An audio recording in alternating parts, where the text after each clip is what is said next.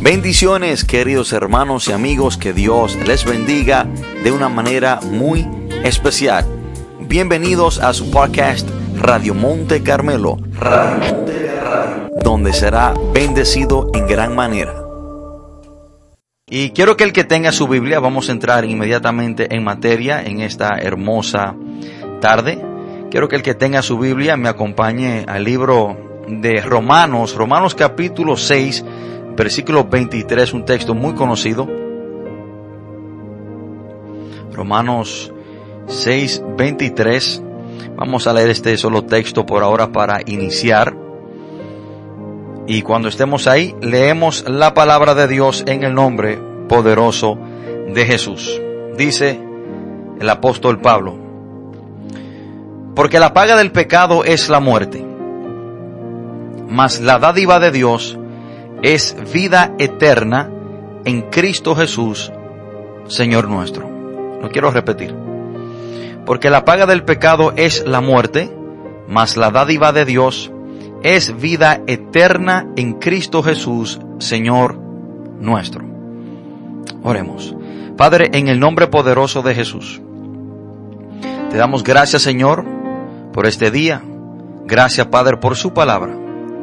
Señor, le pido que sea usted que me dé sabiduría y que me ayude a compartir este mensaje de una manera responsable. Señor, le pido que este mensaje no sea para herir a nadie, sino que sea un mensaje para bendecir, para guiar, para fortalecer, para instruir a cada hermano o a cada amigo que está conectado con nosotros. Padre, te damos toda la gloria y toda la honra porque solamente tú, Señor, eres merecedor de ella. Padre, todo esto te lo pedimos en el nombre poderoso de Jesús. Amén y amén. Hermanos, hoy quiero compartir este mensaje bajo el título La vida es corta, la muerte es segura, el pecado es la causa, Jesús es la solución. Lo quiero repetir. La vida es corta, la muerte es segura. El pecado es la causa. Jesús es la solución.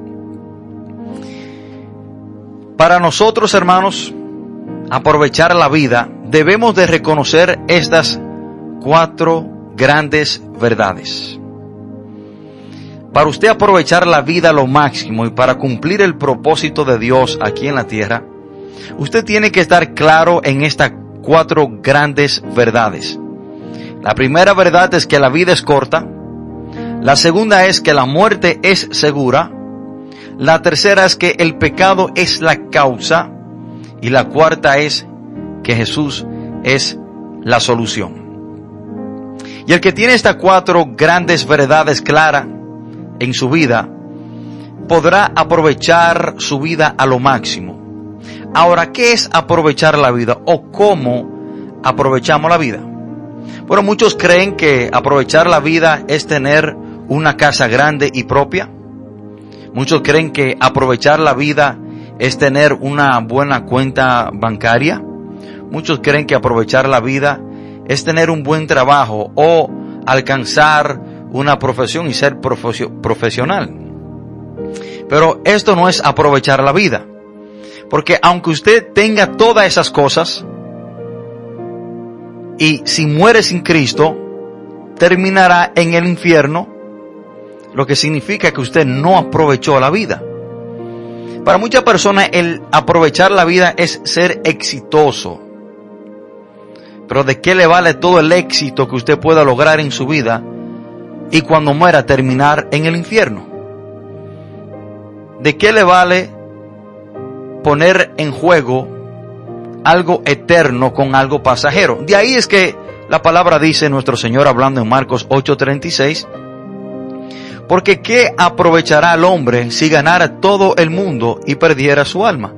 No sé qué, de nada nos aprovecha o el aprovechar la vida no es ganar el mundo, no es obtener estas cosas terrenales, sino que el aprovechar la vida es conocer a Cristo, creer en Él, entregarle nuestra vida y después que venimos a los pies del Señor, ser usado por Dios para que Dios cumpla sus planes y sus propósitos en nosotros. Eso es aprovechar la vida.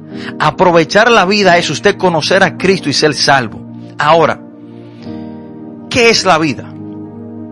Le voy a dar mi propia definición de qué es la vida. La vida es el espacio de tiempo que Dios le da a cada persona para recibir y creer en Jesús, para así poder alcanzar la salvación y ser usado por Dios mientras vida tiene.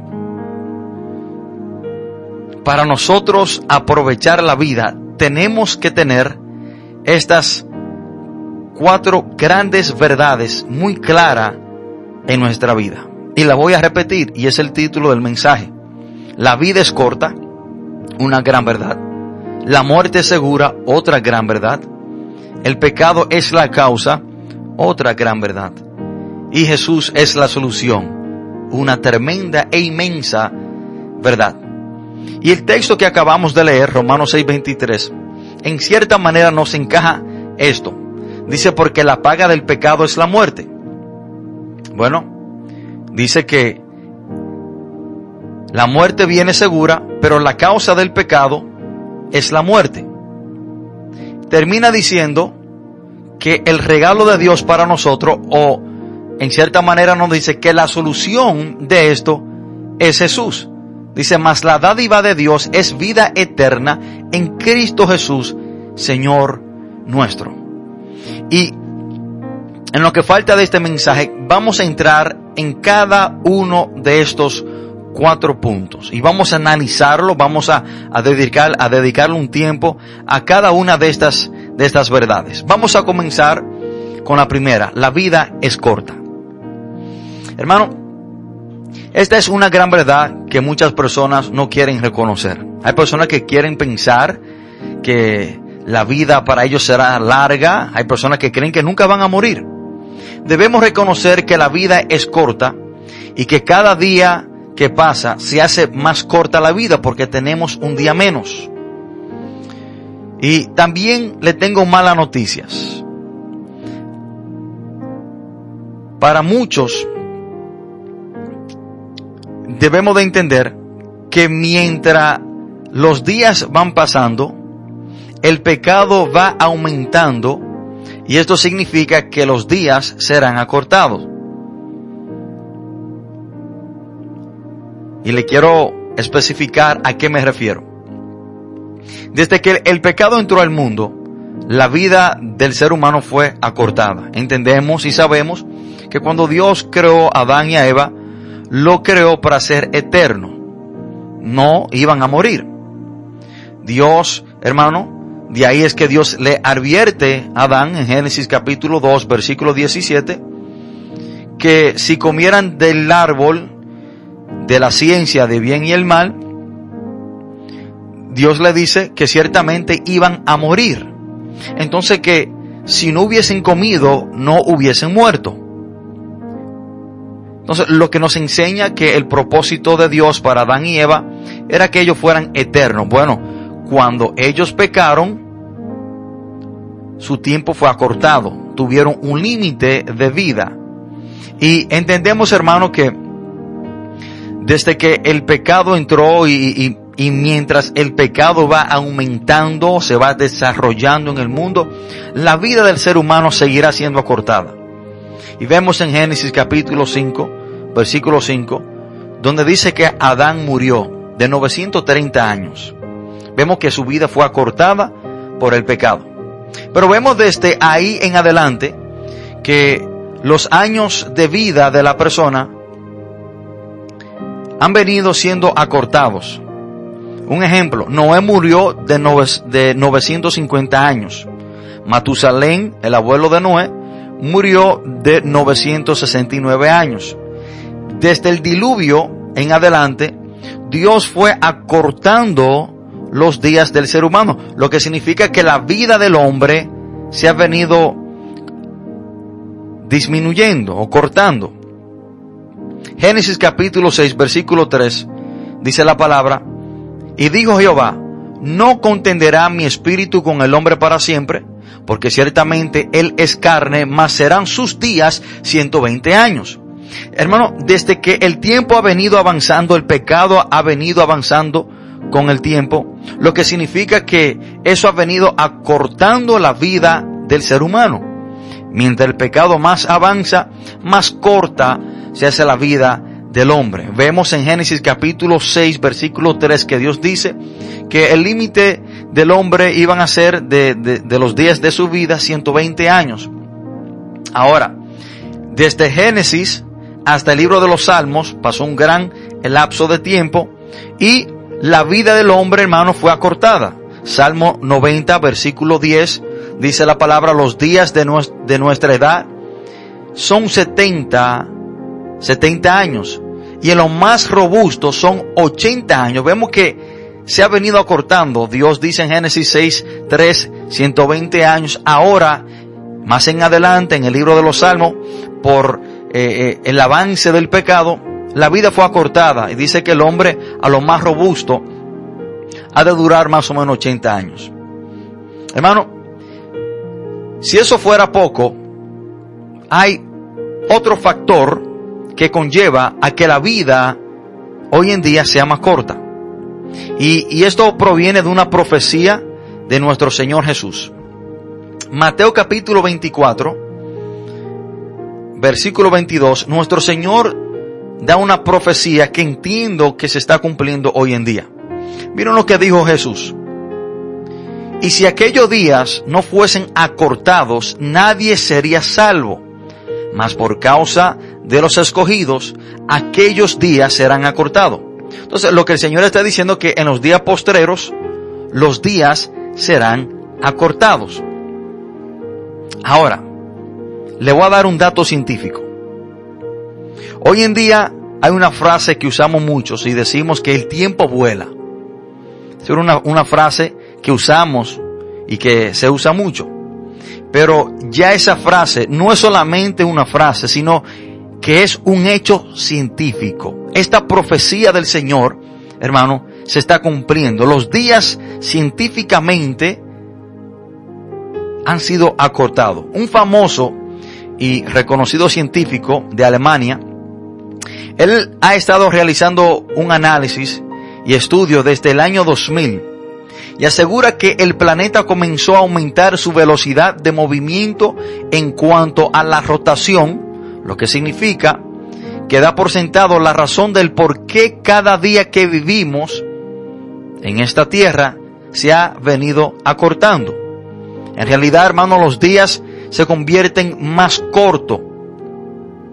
Según el análisis del doctor Schumann, en el transcurso de varios siglos, la Tierra giró sobre su propio eje a una velocidad desorbitante.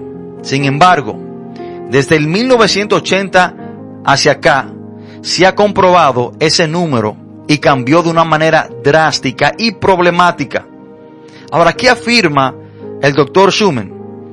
El doctor Schumann, a través de sus estudios científicos y lo que él ha venido analizando del planeta Tierra, y se dice que este cambio de giro, eh, esta velocidad que ha aumentado en la tierra ha sido por varios terremotos y por varias eh, razones. El doctor Schumann afirma que el día que se hace de 24 horas, ya en realidad no son 24 horas. Escuchen esto. Él afirma y dice, a través de estudios científicos, que los días así han sido acortados a 16 horas. Yo no sé si usted se ha dado cuenta que los días pasan rápido, que la hora pasan rápido, que usted se despierta y el día no le da para nada porque se termina rápido. Él, él asegura que ya un día no consiste de 24 horas en realidad, sino que de 16 horas. ¿Qué significa esto, hermano? Que en realidad, hoy en día, por la profecía que Jesús dijo, por, por el aumento de la maldad en los hombres, los días de la vida de una persona está siendo o ha sido acortada. Hermano, una gran verdad que usted debe de saber es que la vida es corta. Para algunos más larga, para otros más corta. Pero en realidad, hermano, la palabra de Dios nos enseña esta gran verdad y nos dice qué tan breve es la vida del hombre. Santiago considera la vida del hombre como una neblina. Cuando usted se despierta por la mañana, en un día eh, donde hay mucha neblina, la neblina pasa en cuestiones de segundos. Un momento puede estar todo lleno de neblina, pero al próximo segundo la neblina se desvanece, se desaparece. Así de rápido pasa la neblina y, y Santiago dice que así de rápido y así de pasajera es la vida del hombre. Santiago capítulo 4 versículo 14 dice la palabra. Cuando no sabéis lo que será de mañana. Porque ¿qué es vuestra vida? Ciertamente es neblina que se aparece por un poco de tiempo y luego desvanece. Así de corta es la vida del hombre. Así de rápida, así de pasajera es la vida. Hermano, nosotros debemos de entender esta gran verdad que la vida es corta. Para algunos es más larga, para otros es más corta, pero usted y yo no sabemos qué tan larga o qué tan corta será nuestra vida. Por lo tanto, hay personas que han demorado en entregarle su vida a Jesús. Hay personas, hermanos, que no han comenzado a arreglarse con Dios, a hacer los planes y los propósitos de Dios en su vida, esperando en que el día de mañana les es garantizado. Pero a usted y a mí nadie nos puede garantizar el día de mañana. Y para mañana quizás puede ser tarde, porque la vida del hombre es corta y es muy pasajera. El salmista considera la brevedad de la vida del hombre como una flor o como una hierba. El Salmo 103, versículo 15 y 16 dice, el hombre como la hierba son sus días, florece como la flor del campo, que pasó el viento por ella y pereció, y su lugar no la conocerá más. Yo no sé si usted ha visto en el campo o en el bosque una flor hermosa, pero puede venir un viento recio y se la puede llevar y así de rápido se desvanece o se desaparece la flor y así de rápido pasa la vida del hombre. Cuando leemos el Salmo 90, perdón, el Salmo 39, versículo 4 y 6, vamos a notar tres grandes verdades que nos enseña en la Biblia sobre la vida del hombre. Dice la palabra de Dios en el Salmo 39, 4 y 6. Hazme saber, Jehová, mi fin, y cuánta sea la medida de mis días sepa yo cuán frágil soy.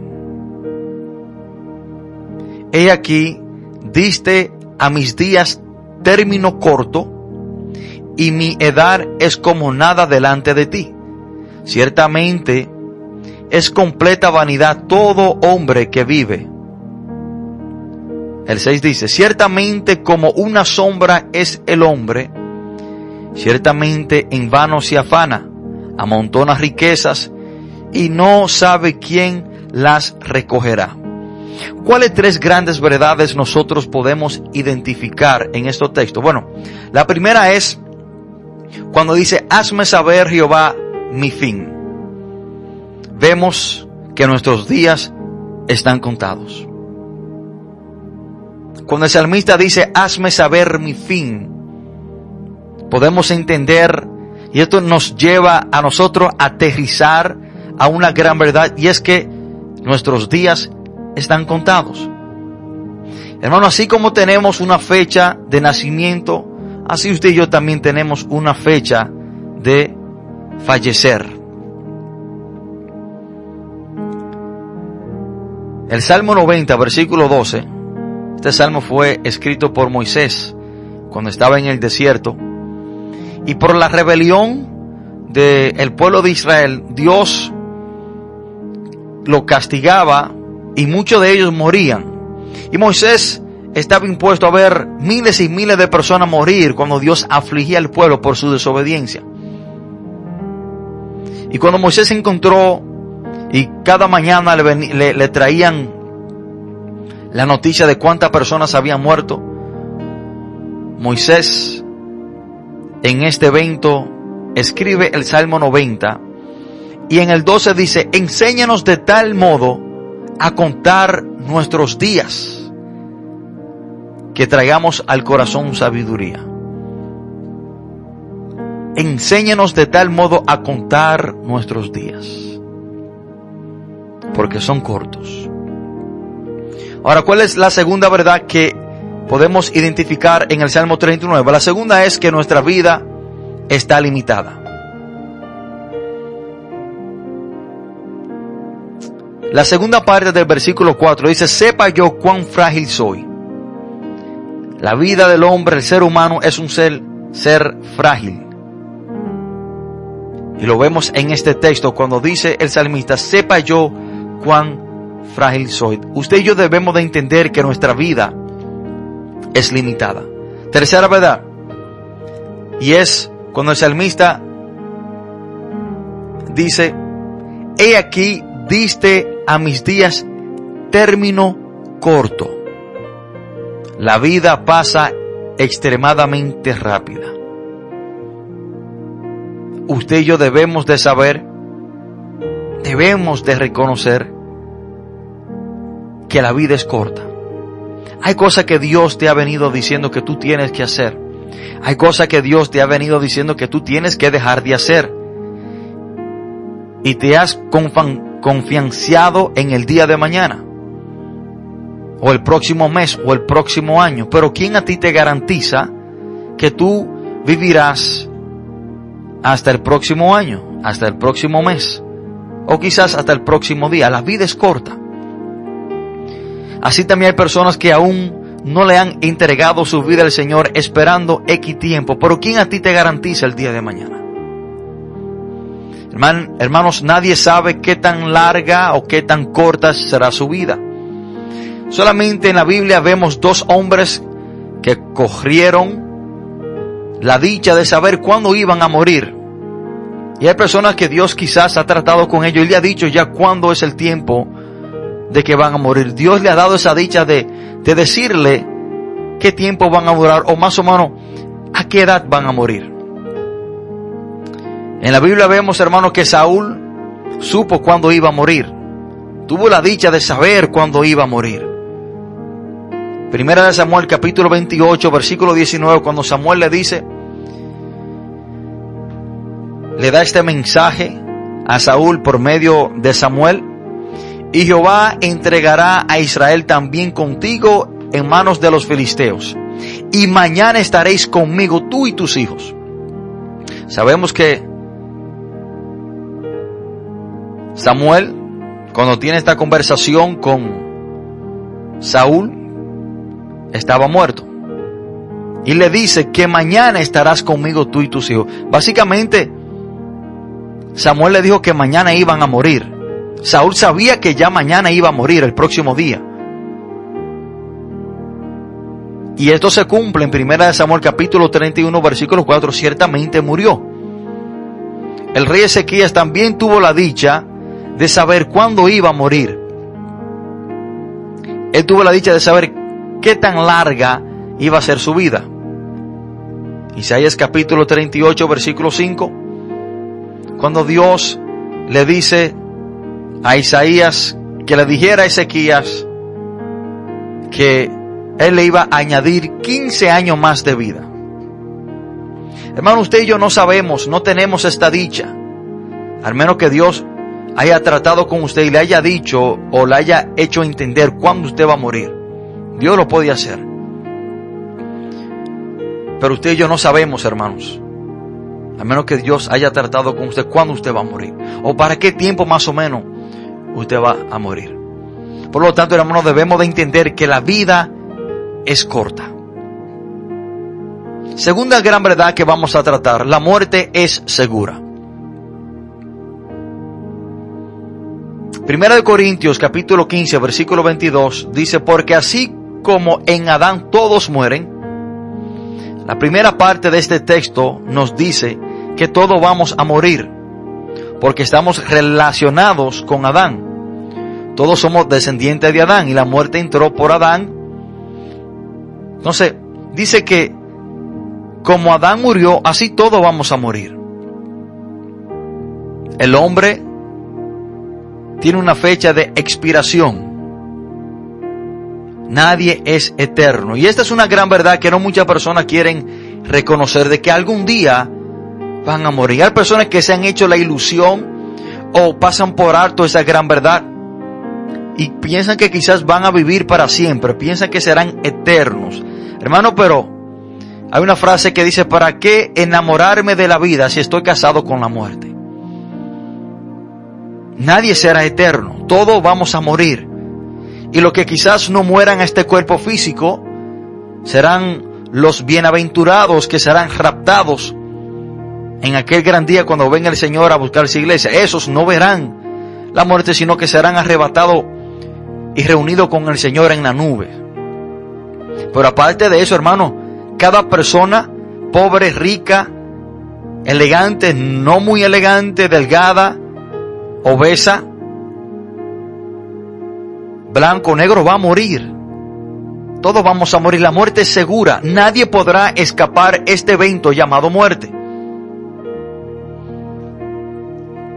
Hermanos, la muerte entró por el pecado que cometió Adán.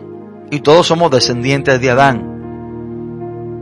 Y la primera parte de Hebreos 9, versículo 27 dice, y de la manera que está establecido para los hombres que mueran una sola vez. Está establecido de parte de Dios de que el hombre tiene que morir. No hay forma de evitar la muerte física de nuestros cuerpos. Pero tenemos que tomar una decisión mientras estamos vivos que nos dejará con la vida eterna o la muerte eterna. De recibir o rechazar a Cristo. Y tenemos una sola oportunidad para hacerlo y es este espacio llamado vida. Entendiendo, hermanos, de que algún día vamos a morir. El pecado es la causa. La causa de que la vida sea corta, la causa de que la muerte sea segura es por el pecado. Y como decíamos, hermano, anteriormente, desde que Adán y Eva pecaron, el pecado entró al mundo, entró eh, la muerte física, la muerte espiritual, la muerte eterna. Eh, los días, eh, Adán Dios lo creó para ser eterno, sus días fueron acortados, la vida fue corta y la muerte entró segura desde que el punto vemos que Adán murió de 930 años. Hermano, el pecado es la causa. Romanos capítulo 5, versículo 12, dice, por tanto como el pecado entró en el mundo por un hombre, y por el pecado la muerte Así la muerte pasó a todos los hombres por cuanto todos pecaron. La muerte, hermano, por el pecado se traduce en que el pecado es la causa de la muerte. Romanos capítulo 5 versículo 12 lo detalla de una manera muy clara de entender. Y lo quiero repetir. Por tanto, como el pecado entró al mundo por un hombre, por Adán, y por el pecado la muerte. Así pasó a todos los hombres por cuanto todos pecaron. La causa, hermano, de que este mundo esté como esté, la causa de toda maldad que vemos, la causa de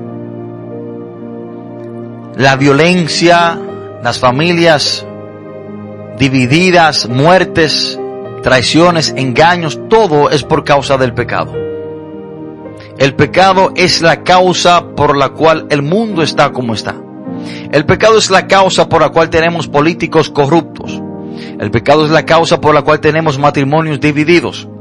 El pecado es la causa por la cual hay leyes como las cuales estamos viendo hoy en día que anulan o quieren, hermano, anular la vida de un ser humano. Todo es por causa del pecado, la maldad del hombre.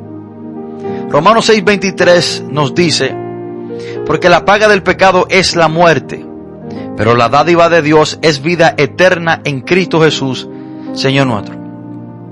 Y quiero decir, hermano, que los salarios son lo que se nos debe. Debido al pecado original que entró al mundo por Adán y Eva en el jardín del Edén, todos nacemos de una vida de pecado, una naturaleza pecaminosa. Este pecado trae consigo nuestra muerte física. Este pecado también puede dejarnos con una eternidad separado de Dios. Si elegimos ignorar el regalo gratuito que es de vida eterna únicamente y solamente por medio de nuestro Señor Jesús. Hermano, hermanos, este mundo está lleno de escenarios de causa y efecto. Lo vemos diario en la vida. Vemos muchas cosas que pasan en nuestra vida, muchas cosas que pasan en la vida de los demás, causa y efecto. Cuando algo se lleva a cabo, eso tiene un efecto. Por eso el llamado de Dios, hermano, es de que nos pongamos a cuenta con el Señor. El pecado entró al mundo, todos nacemos de una naturaleza pecaminosa. ¿Y cuál es el efecto de esa causa? Bueno, entró la muerte física, pero también entró la muerte eterna. Y todo aquel que muera sin recibir el perdón de este pecado o de sus pecados, no solamente del pecado original que es el pecado de Adán y Eva, sino los pecados que hemos cometido en el trayecto de nuestra vida, no podrá tener vida eterna. Causa, pecado, efecto, muerte física y también eterna para todos aquellos que mueran siendo culpables de pecado, porque la paga del pecado es la muerte. Acuérdense, hermano, que el salario es lo que a uno se le paga. La paga del pecado es la muerte. Por el pecado original y por todo los pecados que usted ha cometido, usted se merece la muerte. Con eso que usted se le va a pagar. Muchas veces muerte física y trágicamente muerte eterna para todo aquellos que mueran sin Cristo. Pero hay un regalo. Dios nos da un regalo de perdonarnos para así poder evitar la muerte eterna y poder tener vida eterna en Cristo Jesús, Señor nuestro. De ahí, hermano, es que Dios nos llama constantemente a ponernos a cuenta. ¿Y por qué tenemos que ponernos a cuenta? Bueno, porque somos culpables de pecado. Tenemos esta cuenta pendiente con Dios. Todos nacemos, hermano, de una naturaleza pecaminosa por Adán y Eva. Somos culpables de pecado. Por ende debemos ponernos a cuenta con Dios. De ahí es el llamado de Dios en el libro de Isaías capítulo 1 versículo 18 donde dice la palabra, venid luego, dice Jehová, y estemos a cuenta. Si vuestros pecados fueren como la grana, como la nieve serán emblanquecidos. Si fueren rojos como el carmesí, vendrán a ser como blanca lana. Dios te está diciendo que tú eres culpable de pecado, tú tienes esa cuenta pendiente con Dios, pero que venga,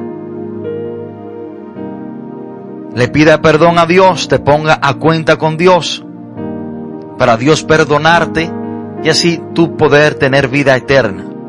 Y usted quizás se pregunta, pero ¿cómo yo me pongo a cuenta con Dios? Bueno, Dios envió a su Hijo Jesús al mundo para que por medio de su Hijo Jesucristo podamos ponernos a cuenta con Él. Porque Jesús pagó lo que nosotros debíamos en la cruz del Calvario.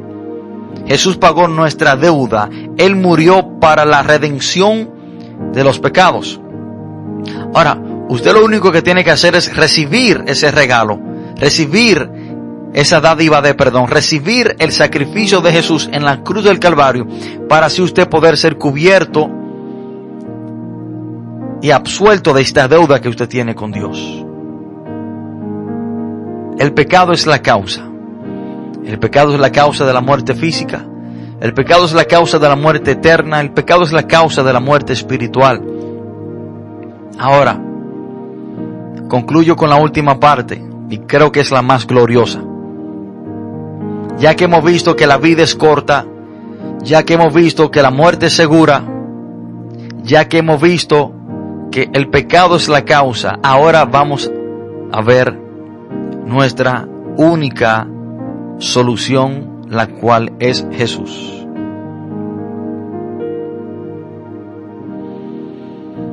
La palabra dice, hermano, en 1 Corintios 15, 22, porque así como en Adán todos mueren, pero notemos lo que dice la segunda parte de este texto, también en Cristo todos serán vivificados. La muerte entró por la desobediencia de Adán, pero la vida eterna entró por la obediencia de Cristo Jesús, al ser obediente al Padre y morir por nosotros en la cruz del Calvario.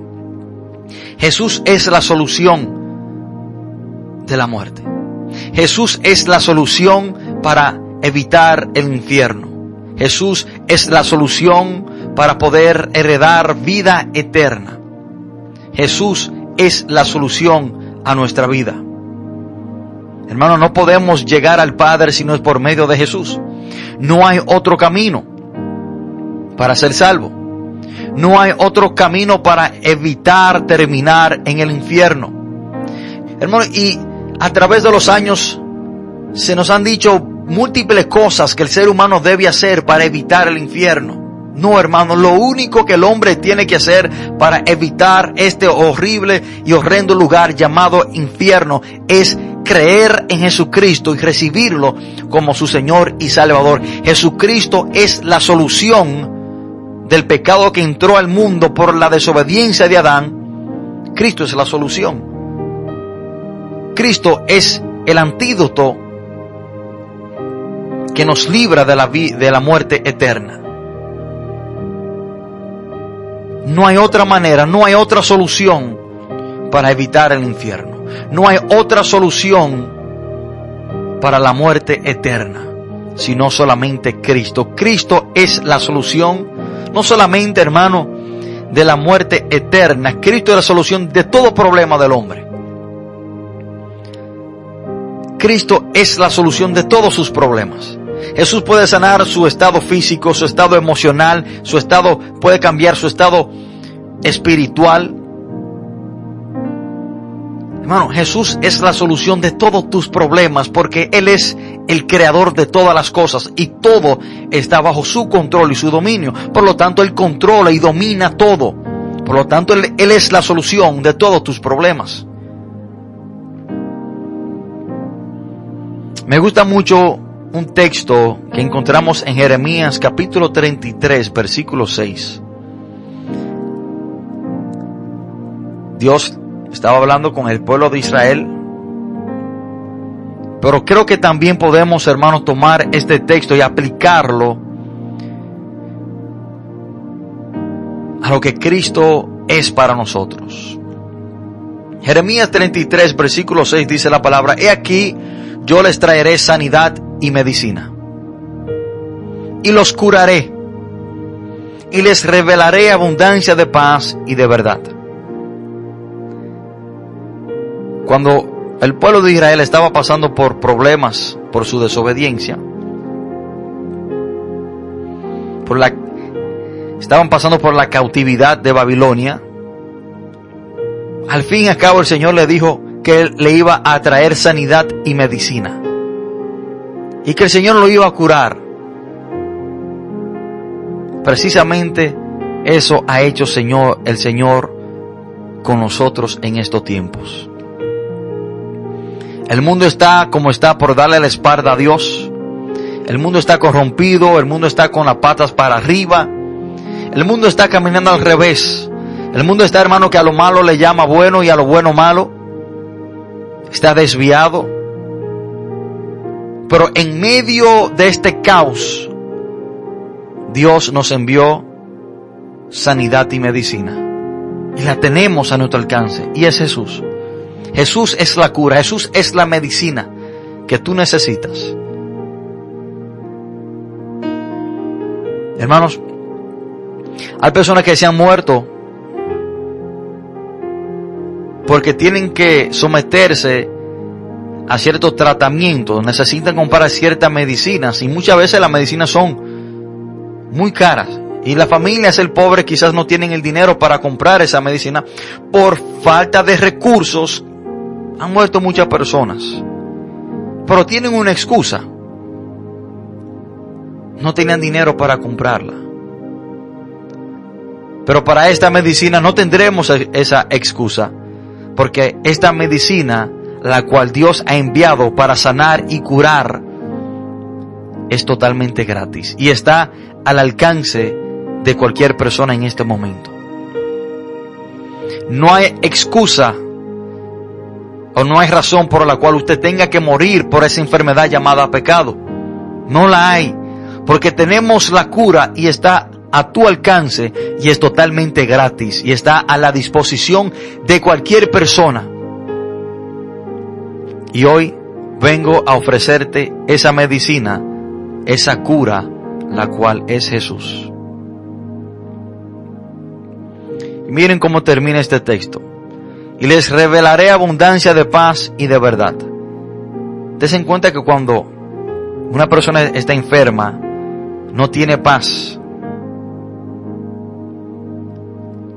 El pecado es una enfermedad que le quita la paz al hombre. Pero cuando tú tomas esa medicina y eres sanado, tendrá paz. Tu paz vendrá por esa medicina a la cual se llama Jesús. Y es que Jesús le dice, mi paz os dejo, mi paz os doy. Y no la doy como el mundo la da. El mundo no te da una paz permanente, genuina y verdadera. La paz que el mundo te da depende de ciertas cosas. Pero la paz que Jesús te da no depende de nada ni de nadie. Pasará por tormenta, por problemas, dificultades y tú aún tendrás paz porque la paz que Jesús da no la da como, como el mundo la da. Ahora en este momento quiero hacer un llamado. Si hay una persona que ha entendido que la vida es corta, que ha entendido que la muerte es segura, que ha entendido que el pecado es la causa y que ha entendido que tiene esta medicina, que tiene la cura a su alcance y se llama Jesús, y hoy la quieras recibir, Hoy te quiero invitar a que le entregues tu vida a Jesús para que Él sea tu Señor y Salvador y para que tú puedas ser perdonado de la causa de la muerte que es el pecado. Solamente creyendo en Jesús, solamente recibiéndolo a Él, podrás tender, tener vida eterna. Por ende, evitarás la paga del pecado que es la muerte eterna, separación de Dios eternamente y para siempre. Si una persona en este momento que quiera extender su mano y recibir esta medicina, la cual es gratuita, que es Jesús, te invito a hacer esta oración. Ahí donde estás sentado, cierra tus ojos y recibe esta medicina reciba a Jesús como tu único y suficiente Salvador. Repita, Padre, en el nombre de Jesús, te pido perdón por todos mis pecados. Reconozco, Señor, que soy un pecador y que he hecho lo malo. Hoy, Señor, entiendo que la vida es corta y que la muerte es segura y que el pecado es la causa pero también, Señor, entiendo que Jesús es la solución. Hoy recibo a Jesús como mi único y suficiente Salvador, confiando en Él la salvación de mi alma y vida eterna. Yo confieso que Jesús murió y resucitó al tercer día y estás sentado a la diestra de Dios. Gracias Padre por hoy recibirme como tu hijo o como tu hija. Gracias Señor por hoy perdonarme. Gracias Padre por hoy escribir mi nombre en el libro de la vida. Y te pido Señor que no lo borre jamás. Padre, todo esto te lo pedimos en el nombre poderoso de Jesús.